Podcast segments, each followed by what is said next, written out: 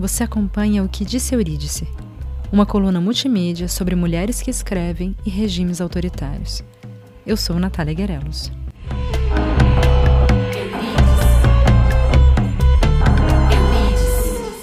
Em meados de 2020, quando essa coluna estreou no site, o mito de Eurídice parecia ser o melhor ponto de partida. É pensar na Eurídice, não no Orfeu. Essa personagem que nem aparece nas narrativas gregas, e nas latinas ela vem como um fantasma, uma musa muda e morta, que ajuda o Orfeu a dar uma sacudida na vida dele. E ainda assim, desconfiado de que ela não andava atrás dele, ele a manda de volta para os infernos quando olha para trás. Bom, o fato é que a Eurídice, enquanto personagem, foi ganhando cada vez mais corpo e voz à medida em que as próprias mulheres foram ocupando seu espaço na história. Hoje a gente vê poesias, peças de teatro, romances que falam dela ou a partir do ponto de vista dela.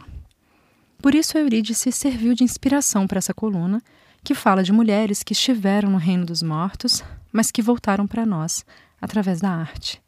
E voltaram sozinhas, com seus próprios pés, e sem olhar para trás.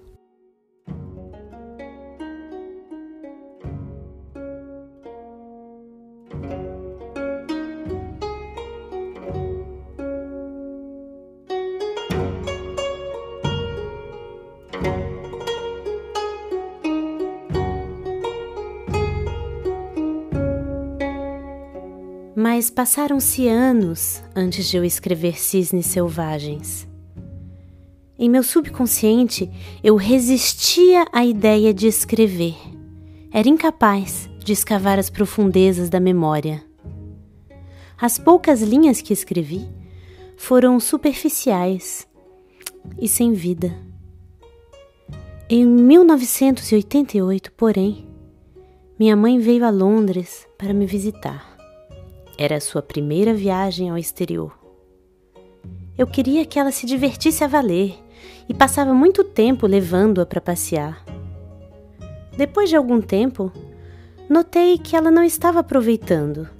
Alguma coisa a incomodava. Ela estava inquieta. Um dia, ela se recusou a sair para fazer compras e sentou-se à minha mesa de jantar negra, na qual fulgurava um buquê de narcisos dourados. Envolvendo com as mãos uma caneca de chá de jasmim, disse-me que o que ela mais queria era falar comigo. Minha mãe falou todos os dias, durante meses. Pela primeira vez em nossas vidas, ela me contou sobre si mesma e sobre minha avó.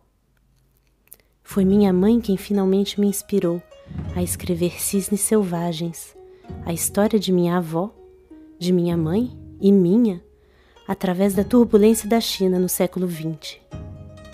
Por dois anos chorei muito e revirei na cama não poucas noites insones.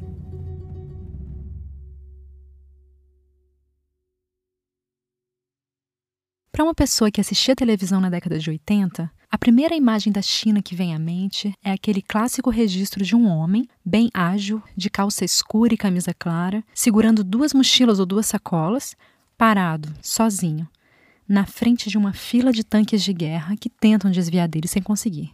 A imagem é icônica do movimento que no Ocidente ficou conhecido como Massacre da Praça da Paz Celestial, em Pequim, 1989. Um dos vilões da repressão contra o movimento dos estudantes teria sido Deng Xiaoping, líder do governo desde 1978 e responsável por uma série de reformas políticas e de abertura econômica após o fim do governo ditatorial de Mao Zedong. Dois anos depois do massacre, em 1991, um livro, escrito por uma mulher, ia contar para o Ocidente uma outra história do século XX chinês, ajudando a compreender melhor esse momento dito de abertura.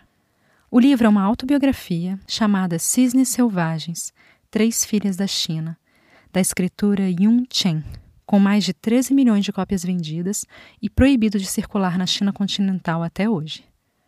Chen viu a morte de perto e achou um jeito de contar com o que ela se parece.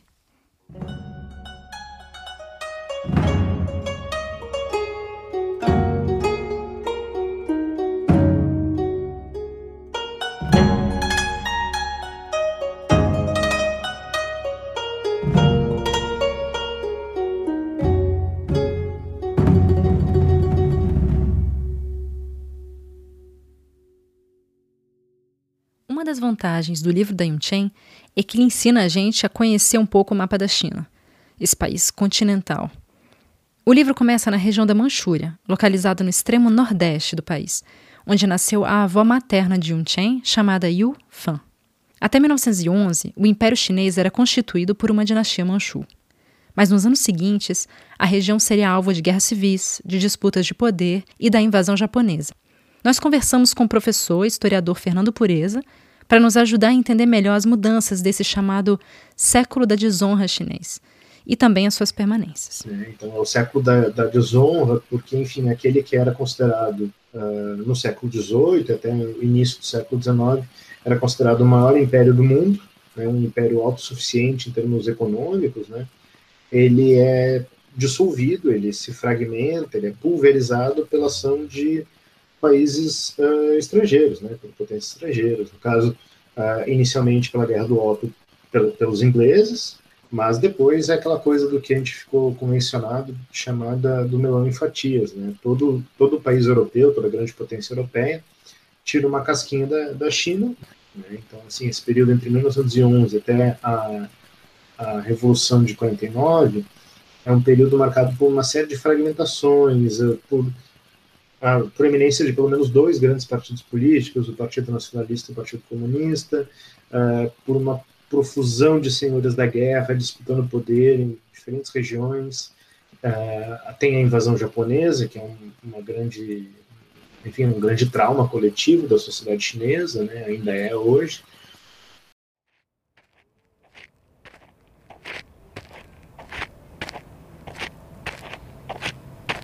Yufan, a avó da autora, era de se notar de longe linda para os padrões da época. Ela era pequena, um rosto oval, cabelos longos até a cintura e demonstrava toda a fragilidade requerida ao seu sexo, pois ela andava cambaleando. Por conta do costume de enfaixar os pés das mulheres assim que elas completavam dois anos de idade. Yufan era moeda de troca. Foi cedida como concubina a um senhor da guerra e paga com presentes e status para a família. Quando o general morreu em 1933, ela teve que fugir com a filha de apenas dois anos, porque, segundo o costume, a esposa principal do general é que decidia da sua vida e da da sua filha. Apesar do status de concubina, ela se casou de novo, alguns anos depois, com um médico 39 anos mais velho do que ela, e foi morar em Shinzu, cidade da Manchúria, então ocupada pelos japoneses e depois pelo governo nacionalista. Aqui é importante a gente mencionar alguns nomes, porque esses nomes femininos são tão importantes na narrativa quanto os nomes dos grandes líderes. É nesse ponto do livro que começa a história de Bao Qin, a filha de Yufan e mãe da autora do nosso livro, Yun Chen. A maior parte do relato de Cisnes Selvagens é centrado nessa pessoa, a mãe. Ainda na Manchúria, a família teve algumas aproximações com funcionários do Partido Nacionalista Chinês, comandado então por Chiang Kai-shek.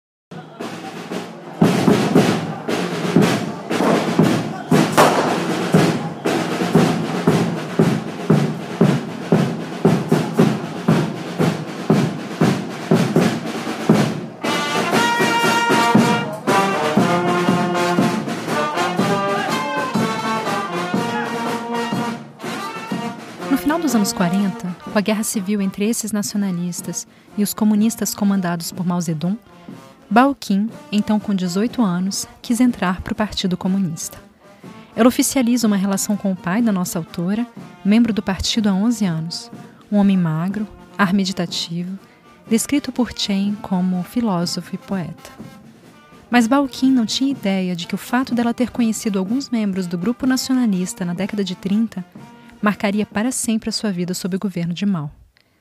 Nós convidamos o historiador Luiz Junqueira, que se formou na China, para contar para a gente o que foi esse contexto complexo e fragmentado da primeira metade do século XX. A historiografia chinesa toda tem essa ideia de que a China é um lugar homogêneo e que começou, tem uma história de 5 mil anos, que começou com, ah, eles gostam de falar muito do Imperador Amarelo, que é o ancestral de todos os chineses e vem ouvindo até hoje. Então, uma, como se fosse uma linha ininterrupta. E, e o que aconteceu no século XX foi que a China estava realmente estava a ponto de fragmentação total, colapso político, econômico. Ela estava sendo invadida pelo Japão já. E a China sempre foi esse caldeirão de povos. Então, quando você não tem um governo extremamente autoritário e centralizado, que era também o governo imperial e continua até hoje, aquilo ali te segmenta, você não tem como segurar. Então, uh, século XX estava assim, não só pela questão interna, mas por, pela conflito externo também. Então, naquele período, você tem todo tipo de pensamento na China. Você tem os comunistas, você tem republicanos, tem monarquistas, tem anarquistas, socialistas, tem todo tipo de coisa.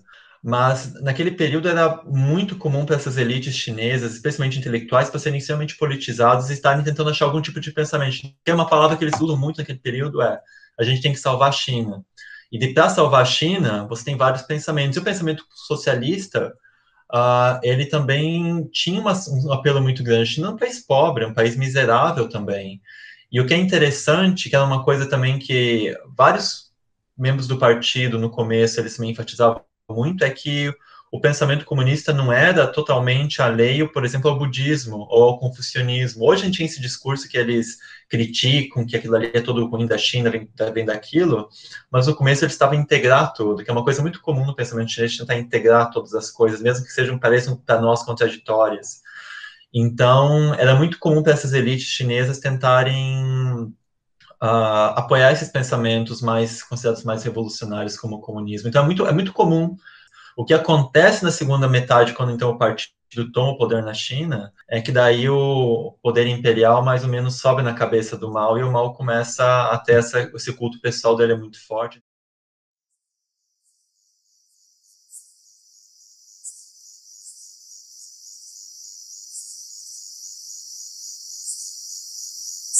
Em 1949, ano da Revolução Comunista, Viajamos através do livro pelos mais de 1.500 quilômetros que marcaram a longa marcha dos pais de Yun Chen, recém-unidos, em direção ao sudoeste da China.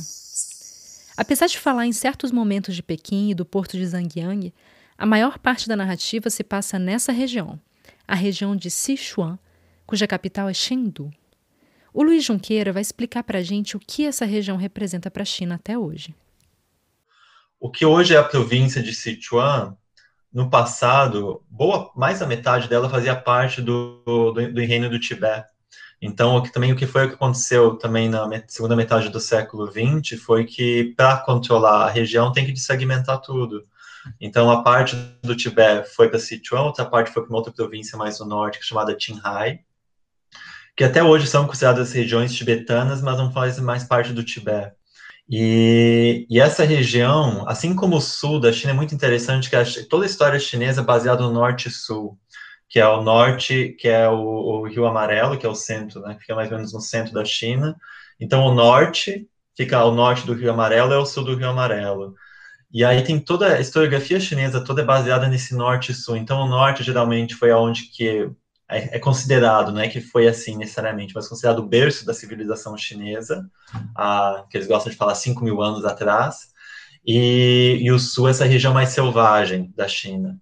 E por toda a história chinesa, isso é muito interessante, as capitais geralmente sempre ficavam no norte, dificilmente elas iam para o sul, só iam para o sul quando o norte era invadido, por exemplo, pelos mongóis ou pelo alguma outra, algum outro povo estrangeiro. E o sul, que inclui Sichuan, inclui essa região de Cantão, que é onde fica Hong Kong, foi sempre considerada a região meio rebelde da China. Isso desde, do, desde, desde o começo que a China ficou império, desde antes da China ficar império, foi mais ou menos antes do, do primeiro, mais ou menos o primeiro milênio antes da, da Era Comum. Basicamente, quando começa uma revolta na China, geralmente começa nessas regiões. Revolta tipo uma guerra civil e tudo mais. E essa região também foi uh, especialmente na segunda metade do século XX, a região de Sichuan, mais especificamente, foi aonde o, o Mao liderou os comunistas e aonde eles ficaram, que era uma região chamada Yan'an. Então, essa é uma região que é sempre muito, muito disputada. A relação matrimonial entre os pais de Chen, apesar do amor que devia existir entre eles, era fiscalizada pelo Partido Comunista, que determinava a sorte dos noivos pela posição que ocupavam na burocracia que se formava aos poucos e pelo seu histórico antes de integrar o grupo. Assim, os casais tinham suas vidas totalmente controladas por regras externas, relativas a, a quando poderiam se ver, quando iam dormir juntos ou como se daria a criação dos filhos, além de todos os detalhes do seu cotidiano.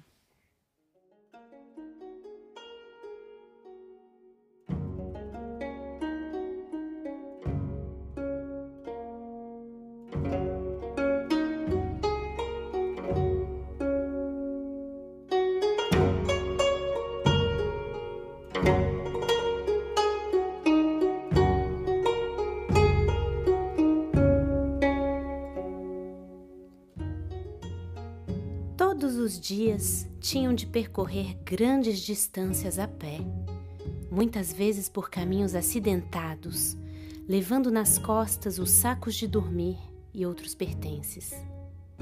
Toda manhã ela cerrava os dentes e seguia em frente. A marcha era horrível, sobretudo quando chovia. A terra tornava-se uma massa de lama escorregadia e minha mãe caiu mais vezes do que pôde contar. Um dia tiveram de andar mais de 50 quilômetros sob chuva pesada. Meu pai não estava transportando minha mãe. Estava sendo levado de jipe com seu guarda-costas. Sua patente dava-lhe direito a transporte. Minha mãe sempre esperara que ele lhe desse carona ou pelo menos levasse seu saco de dormir no jipe, mas ele jamais propôs isso. Após 40 dias de marcha e escaramuças, chegaram à cidade de Nanjing. O grupo foi abrigado num quartel.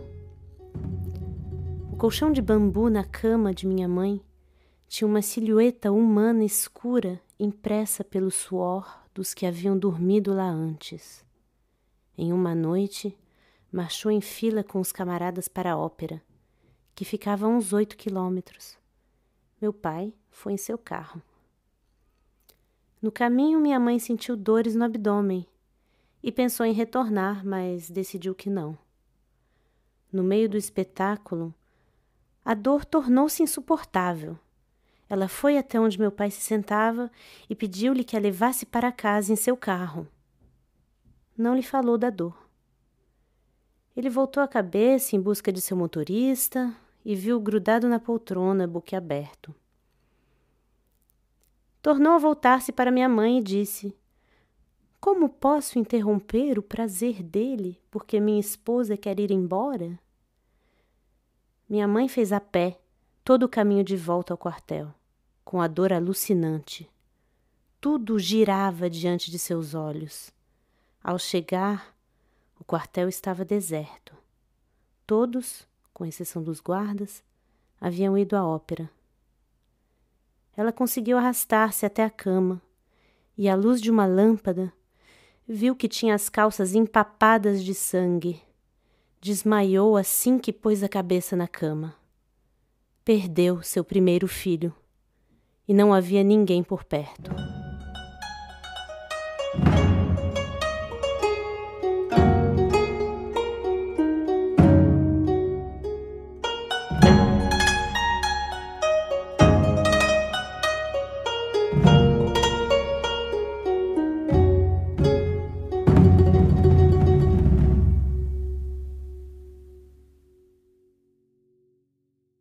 Apesar do extremo controle exercido sobre todo indivíduo, independente do sexo, a Revolução Comunista também mudou alguns códigos importantes na conduta da mulher na China, como nos contou Fernando Pureza.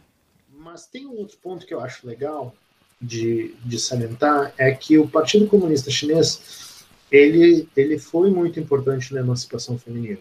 Né? A gente tem pelo menos duas medidas super importantes do Partido Comunista Chinês e que se dá justamente porque ele tinha uma base uh, feminina muito forte, né? Uma delas é o fato de que uh, é o Partido Comunista Chinês que vai conseguir finalmente né, cumprir algo que desde o final do século XIX já estava dado na sociedade chinesa, que é a extinção do, do, do costume dos pés amarrados, né, os pés de loto. Uh, no final do século XIX há uma reforma imperial para acabar com, com o costume, mas não há, digamos assim, aplicabilidade, principalmente no interior. Né? E o Partido Comunista Chinês, tão logo uh, toma o poder em 49, né, ele, é, ele, ele garante essa fiscalização né, desses hábitos uh, que denotam uma dominação patriarcal. E a outra coisa que eu acho que chama atenção também aí é uma medida também de 1949, que talvez coloque em contradição a ideia de uma revolução socialista, né?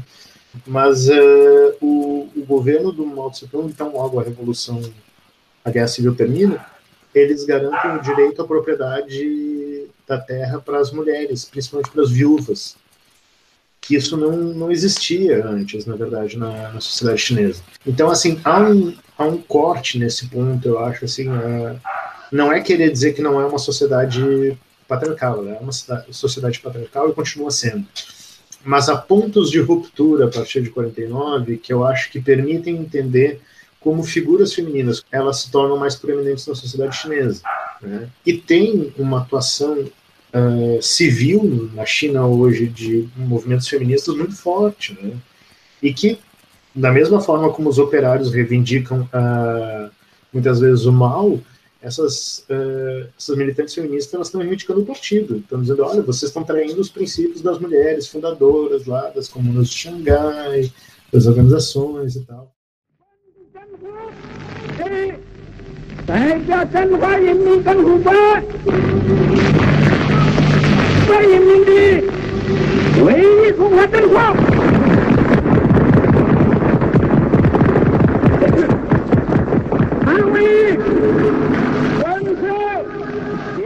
Em 1958, quase 10 anos depois da Revolução, o Mao Zedong governa com maior estabilidade. Ansiando por levantar economicamente a China, ele lança várias políticas unindo a população chinesa em prol de causas comuns. A Yin Chen descreve o período como uma loucura do partido, que obriga todo mundo a se engajar em planos megalomaníacos. Todos abandonam as suas funções tradicionais e têm que participar das campanhas. O Roberto Rosa, ilustrador do que disse Eurídice, ficou marcado por essa parte da narrativa. Um dos seus desenhos, que você pode conferir na nossa coluna, retrata bem esse período. A gente vai ouvir o Fernando Pureza falar um pouquinho sobre esse contexto. E, e uma dessas políticas que didas e vindas, né, tem, tem duas em particular, uh, que antecedem a Revolução Cultural, é, uma delas é a chamada a política das sem flores, que é quando o Mao Tse Tung, diante das críticas de que o regime estava se fechando ali na década de 50, ele resolve abrir uma grande campanha uh, patriótica uh, defendendo a liberdade de crítica. Né? E isso dura muito pouco tempo, né? a reação é imediata, a intelectualidade começa a criticar os problemas, os, os desandos da China comunista nesse período, e Mao Tse Tung revoga a política então dos das sem flores e para mobilizar essa sociedade civil chinesa né, no, no, processo revolucionário, ele resolve então arriscar suas fichas no chamado Grande Salto. Né? E a política do Grande Salto, ela é, é, em termos, digamos assim, teóricos, né, ela é bastante revolucionária, de fato, porque ela pressupõe acabar com a diferença campo e cidade. Né? Então, assim, pensando que a, a sociedade chinesa era extremamente rural, era importante trazer o, o desenvolvimento industrial para o campo. Né? Então, assim, há uma política uh, de, de, ênfase de construção de uh, metalúrgicas, de uh, pequenas fábricas né, dentro do, do, espaço rural, e que esses camponeses, então, passariam a adotar, digamos assim, um, um, ritmo de trabalho que seria tanto rural, né, tanto com a ênfase no rural, mas também o trabalho do operário, né, haveria, então, uma convergência entre esses grupos. Só que a política é um desastre em termos de planejamento. O saldo oficial reconhecido pelo Partido Comunista hoje é de 30 milhões de mortos. Porque as pessoas começam a morrer de fome. Né? O partido é aquela coisa de uma lógica que era pouco, pouco clara e pouco linear. Né? Pequim dava uma meta para uma localidade, e daí a localidade pensava em como aumentar a produção e a meta que Pequim dava, na verdade, não tinha nada a ver com aquela comunidade, né? Não havia essa relação direta, assim. Então, assim, houve uma, uma fratura, e é uma fratura que existe até hoje dentro da sociedade chinesa, né?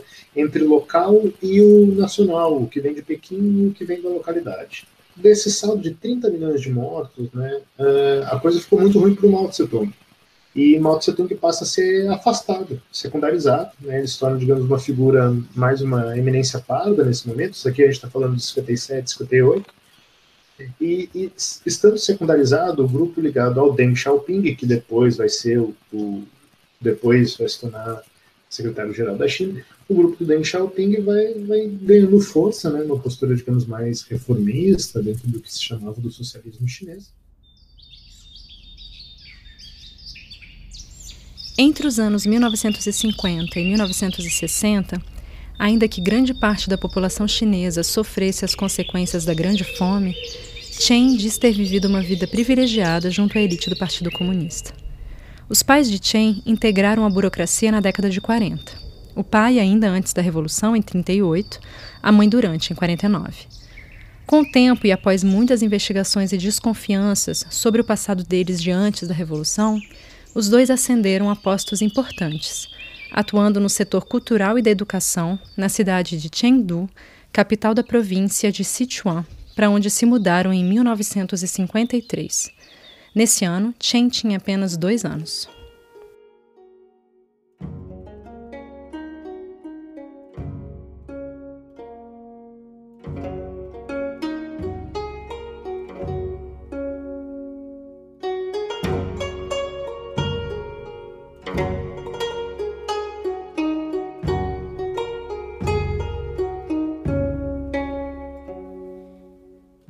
1962, alguns apartamentos modernos em estilo ocidental, com todos esses confortos, foram construídos num dos cantos do conjunto e destinaram um deles à minha família. Nosso apartamento ocupava todo um andar, enquanto os chefes de repartição tinham de dividir um andar para duas famílias. Nossos quartos eram mais espaçosos Tínhamos telas anti-mosquito nas janelas, o que eles não tinham, e dois banheiros, enquanto eles só tinham um. Tínhamos água quente três vezes por semana, enquanto eles não tinham nunca. Tínhamos um telefone, o que era extremamente raro na China, e eles não. A vida no conjunto era autossuficiente. Tinha suas próprias lojas cabeleireiros, cinemas e salas de baile, além de encanadores e engenheiros. Passavam filmes toda noite de sábado. Em 1962, com a atmosfera descontraída, havia até alguns filmes de Hong Kong, em sua maioria histórias de amor. Ofereciam um vislumbre do mundo externo e eram muito populares.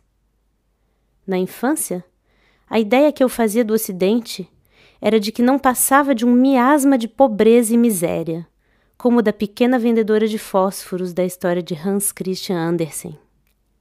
Na creche internato, quando eu não queria comer a comida toda, a professora dizia: Pense em todas as crianças que não têm o que comer no mundo capitalista.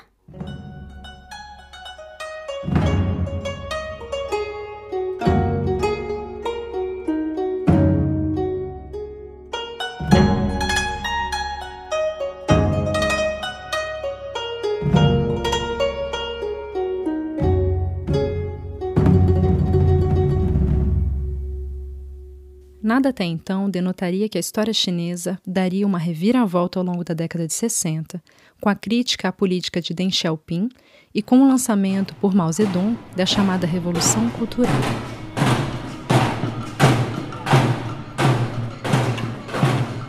A época não é anódina. Basta lembrar da Guerra do Vietnã, da luta pelos direitos civis nos Estados Unidos, com o assassinato de Malcolm X e de Martin Luther King, da Primavera de Praga, da execução de Che Guevara, do maio de 68 em Paris, e, é claro, do golpe civil-militar no Brasil, seguido pelo AI-5 de 1968 e a cadeia de outros golpes na América Latina. Se nas Américas o clima era de golpe e manifestações sociais, a Revolução Cultural Chinesa era um golpe dentro do golpe. A gente perguntou para o Fernando Pureza como ele vê esse momento da história da China e os seus significados o Mao Tse Tung passa a ser visto, então, por esses militares como uma espécie de mártir, uma figura meio heróica e tal, e começam a incentivar entre os jovens cadetes, entre os jovens soldados, um, um culto à personalidade. Né? Não tem outra palavra, é isso mesmo, um culto à personalidade. Começa a se difundir isso em escolas e tudo mais, e o próprio Mao gosta da ideia, porque isso, enfim, vai lhe dando protagonismo novamente, né, e começa a fazer os discursos em defesa da chamada Revolução Cultural ali por volta de 62. Né, e começa daí, durante o processo de 66 ser oficializado, né, como slogan do partido, a Revolução Cultural.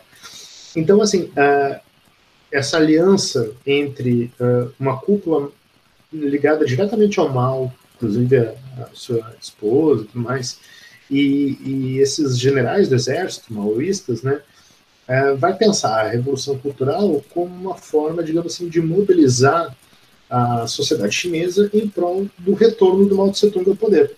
ele vai controlar o partido de forma praticamente absoluta, né? Então, assim, é um processo aí onde ele concentra poder. Né? Ele é apiado do poder, mas ele concentra poder nesse retorno da Revolução Cultural. Em 1995, Yun Chen veio ao Brasil.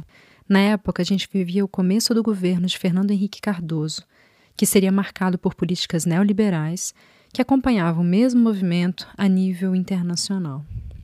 Na época, a Yun Chen disse à Folha de São Paulo: Por muitos anos, Mao foi admirado em seu país por chefes de Estado do mundo inteiro e outras pessoas como Jean-Paul Sartre e Andy Warhol. O mundo precisa saber quem realmente foi Mao. Esse homem que teve o maior impacto do século sobre a vida de um quarto da população mundial.